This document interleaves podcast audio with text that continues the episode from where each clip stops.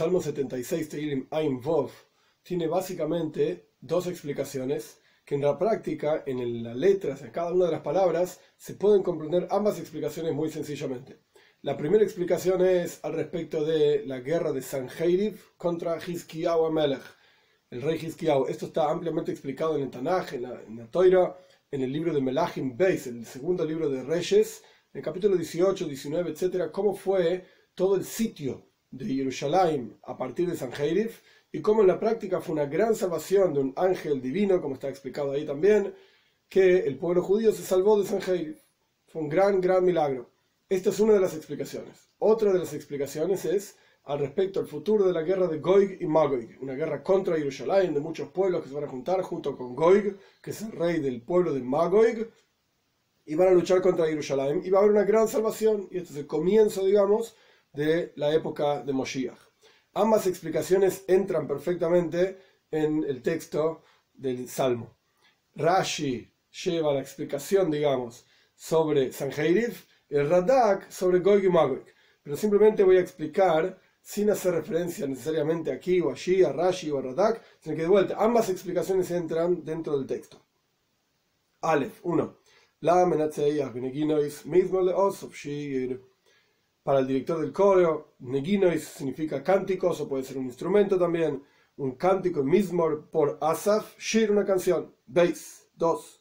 Noidob Yehuda Elohim, Beisrael Godel Shemoy es conocido en Yehuda Dios, en Israel grande es su nombre, a partir de esta gran salvación, Sanheiriv, Goy Magoy, a partir de esta gran salvación es conocido en Yehuda, porque la salvación esta ocurre específicamente en Jerusalén, en ambos casos, pero se aplica a todo el Israel, y por eso dice, Israel, God en todo el pueblo judío se engrandece, digamos, es grande el nombre de Dios. Gimel 3. Vayehi Shalem Sukkoi, Umeanasei Betziohin y será en Sholem. Sholem hace referencia a la ciudad de Jerusalén. En la práctica, la palabra Jerusalén está compuesta de dos palabras, Iro y Sholem. Iro es un nombre que le puso a Abraham vino. Cuando Abraham va a sacrificar a su hijo Itzhok en Haram Moiria, en el templo Moiria, donde está, en el, ah, en el monte Moiria, perdón, donde está en la práctica Jerusalén, al final del relato, al final de Parshas Valleiro, aparece el concepto de que Abraham llama al lugar Hashem Yeroe, Dios observará, Dios mirará. Este es un asunto del nombre de Jerusalén. Y conocemos también que Malkitzedek Melech Sholem, cuando Abraham retorna de luchar contra cuatro reyes que vencieron a los cinco reyes, etc., Parshas Lech si no recuerdo mal, el, el, punto es que al fin y al cabo Abraham se encuentra con Melech Sholem, Malkitzedek, que era Shem, hijo de Noach y la Toira cuenta que es el rey de Shalem, esta ciudad. Entonces el punto es, Malkitzedek lo llamó Shalem. Y Abraham lo llamó Ira, Ira Shalem Yerushalayim. Dios no quiso quitar ninguno de los dos nombres, por así decir, ni el que puso Abraham ni el que puso Malkitzedek, Shem, hijo de Noach. Por lo tanto, el lugar se llama Yerushalayim. Es la combinación de ambos nombres. El punto en nuestro versículo es que en Shalem, en este lugar, es Sukkot, es la cabaña de Dios, por así decir, el Beis Hamikdash, el templo. Y luego dice, o no soy, su morada es en Sion, es el mismo concepto nada más que con diferentes palabras. Dale, 4. Shama Shiberish Pekoshes, Mogen Bejerev, Milchama Ahí, en esa guerra en Jerusalén, en cualquiera de los dos casos que explicamos, en Heiriv, Goy Magoy, destruyó, rompió, Shiber, ahí rompió Rish Pekoshes, la que vuela del arco, arco y flechas, la flecha se refiere, pero Rishpe literalmente significa aquello que vuela. Escudo y espada y guerra, Sela. Sela puede ser eternamente, Sela puede ser elevar la voz, como ya explicamos varias veces. El punto es que en ese lugar, en Jerusalén, hubo una gran salvación. Hey, 5. Noer ato adir Iluminado, luminoso, eres tú, le dice a Dios, por así decir, poderoso más que las montañas de Casa, Casa con Z. El punto es que tanto en el caso de Sanheiriv como en el caso de Goy Magoy, hay un poder muy grande que viene a luchar contra Jerusalén, así como el poder, por ejemplo, así lo trae Radak, de un león que sale de las montañas para cazar a su presa. De la misma manera, no er ato luminoso eres tú, más poderoso que aquello que baje de la montaña para cazar. Vov 6. Estoililu abirei leiv, nomush nasam, veloimotzu kolashel chayil yedeihem. La palabra estoililu se puede entender de dos maneras. O de la palabra shalal. Shalal significa el botín. Después de toda una guerra, hay una victoria, hay un botín determinado. Entonces, aquellos que eran poderosos de corazón, se volvieron shalal, se volvieron, se volvieron botín. Esta es una forma de entenderlo. Y otra forma de la palabra tontería, hoililus, bufonería. Aquellos que eran Abira y poderosos de corazón, se volvieron como tontos, por así decir. Y continúa el versículo diciendo, Namush Nasam, se durmieron en su sueño y no encontraron todas las personas de poder y en sus manos literalmente, pero se refiere a fuerza. O Anshel Hail, Hail, perdón, también se puede entender como todos los soldados. No encontraron fuerza para luchar contra Jerusalén. Zain 7. ¿Por qué es que justamente como dice el versículo anterior, todos los poderosos de corazón, Anshei Hail, los fuertes, eh, los ejércitos, etcétera, ¿por qué no tenían fuerza? Por el grito, por así decir, del Dios de Jacob. Se durmieron, tanto carroza como caballo, no tuvieron ninguna fuerza ni ningún poder para luchar contra Jerusalén, a pesar de haberse reunido para luchar contra Jerusalén. Ges 8. Ato noiro, ato, Tú eres temible. Tú eres temible. Y después repite ato, o sea, temible eres tú, una cosa así. Humilla ¿Y quién puede pararse frente a ti en el momento en que expresas, digamos, esa palabra no está en el texto específicamente, tu enojo. Cuando Dios expresa su enojo, no hay nada que se puede parar frente a él. Tes 9.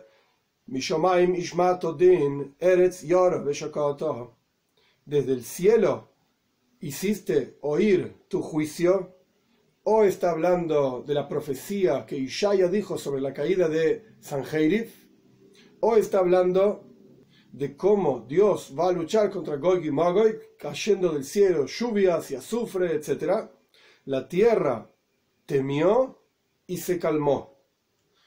O está diciendo que la tierra de Israel, que tenía temor de cómo Sanjerib estaba arrasando con todos los reinados a través de los cuales pasaba para llegar a la tierra de Israel y arrasar con la tierra de Israel también, de hecho con el norte de la tierra de Israel arrasó, o la tierra de Israel temió y cuando vio la gran salvación se calmó, esto es al respecto de San Sanjeirif, o al ver la gran salvación del pueblo judío en la guerra de Goy y Mogoy, todos los pueblos de la tierra temieron a Dios, y Shakata significa pararon, interrumpieron, digamos, se calmaron de hacer guerra contra el pueblo judío. Yud 10.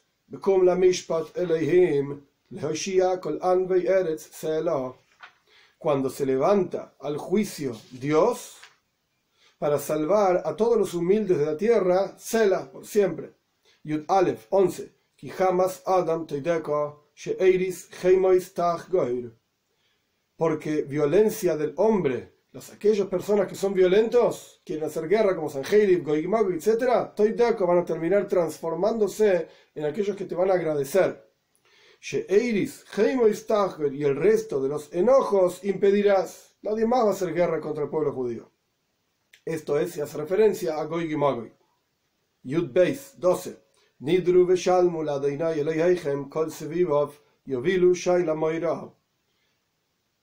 Hagan promesas y cúmplanlas a Dios, su Señor, todos aquellos que están alrededor de Él, es decir, todas las tierras alrededor de Eretz Israel, cuando vieron la gran salvación de San trajeron ofrendas a Hizkiyahu Amelech y en la época de Goy y también, en el futuro, todas las tierras van a traer ofrendas al Melech HaMashiach, al Rey Moshiach.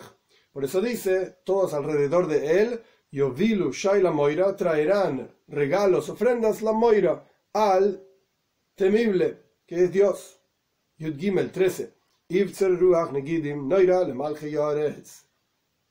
Serán recortados, interrumpidos el espíritu de los nobles, de aquellos, digamos, que se levantan contra Eretz Israel, no le va a haber temor a los reyes de la tierra. En este salmo hay un versículo que está tratado en el Talmud y hay una explicación hasídica de este versículo de una forma muy interesante. Versículo 9 dice, desde el cielo hiciste escuchar tu juicio, Eretz Yoro La tierra temió y se calmó. Si temió, entonces ¿por qué se calmó si estaba con temor? Y si se calmó, ¿de qué estaba temiendo? ¿Cuál era el problema? Cuenta el Talmud al respecto de la entrega de la toira. el Talmud cuenta que la tierra fue creada, efectivamente, pero Dios puso una condición al respecto de la, continua, la continuación de la creación de la tierra. ¿Cómo vemos esta condición? Cuando leemos el relato de la creación, en el texto original, digamos, la Torah dice Yom Echad, Yom Sheini, Yom Shlishi, fue el primer día, el segundo día, el tercer día, etc. Cuando llega el sexto día, dice Yom Ha-Shishi. El sexto día, con el artículo delante, la Hei es un artículo, Yom Ha-Shishi el sexto día, como si dijese el que todos conocemos y sabemos que es el sexto día más importante de toda la creación. ¿A qué se refiere ese sexto día? Es el 6 de Sivan, cuando el pueblo judío recibió la Torá. Desde la creación hasta, hasta que el pueblo judío recibe la Torá pasaron 2448 años. El punto es que había una condición que Dios puso en la creación de, todo el mundo. Si el pueblo judío recibe la Torá en el sexto día, digamos el 6 de Sivan, Bien, la, creación continúa. Si el pueblo judío no recibe la Torá, Dios libre y guarde, entonces, dice el Talmud, Dios hace retornar todo a Toyu Baboyu, a desorden y confusión, etc. Entonces, la tierra estaba, por así decir, en un estado de intranquilidad completo, total. Lloro, tenía miedo, por así decir, hasta el 6 de Sivan, hasta que llegó 2448 años después. El 6 Decían cuando el pueblo judío recibe la Torá y ahí shakata, ahí se calmó, ahí hubo una tranquilidad absoluta. Esto es lo que cuenta el Talmud. Ahora bien, vemos de acá claramente que el concepto de la entrega de la Toira y el pueblo judío recibiendo la Toira, esto generó una tranquilidad general en toda la tierra. Y esto lo tenemos que entender. ¿Qué quiere decir que la entrega de la Toira, el hecho de tener Toira, genera tranquilidad? Como lo hizo con la tierra, y como lo debería poder hacer en cada uno de nosotros. ¿Qué significa esto? Y la idea es la siguiente. La definición del mundo, por así decir, es tiempo y espacio. Tiempo y espacio generan cambios.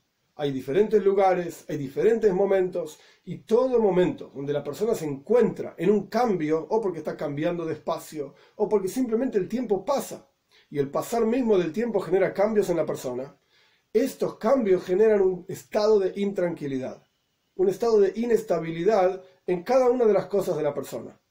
¿Cuándo es que la persona puede tener tranquilidad en su vida y puede llegar a su propia plenitud?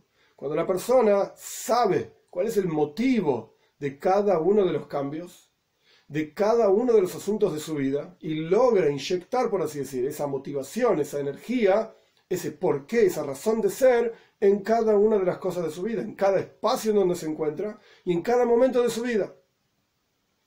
¿Cuál es la razón de ser de cada espacio y de cada momento de la vida? Pues la Torah y las mitzvot. La Torah y las mitzvot. Cuando el pueblo judío recibe Torah y mitzvot en el monte Sinai y se revela la razón de ser misma de toda la creación, que es que el pueblo judío aquí abajo cumpla sus 613 preceptos y además que lleve a toda la, toda la creación, a toda la humanidad, a la observancia de sus siete preceptos que le corresponden, en ese momento, cuando se revela de vuelta la razón de ser del mundo entero, esto es lo que genera tranquilidad en la persona. Esto es lo que genera que la persona pueda crecer y llegar a su propia plenitud, viendo no solamente en su propia vida el por qué.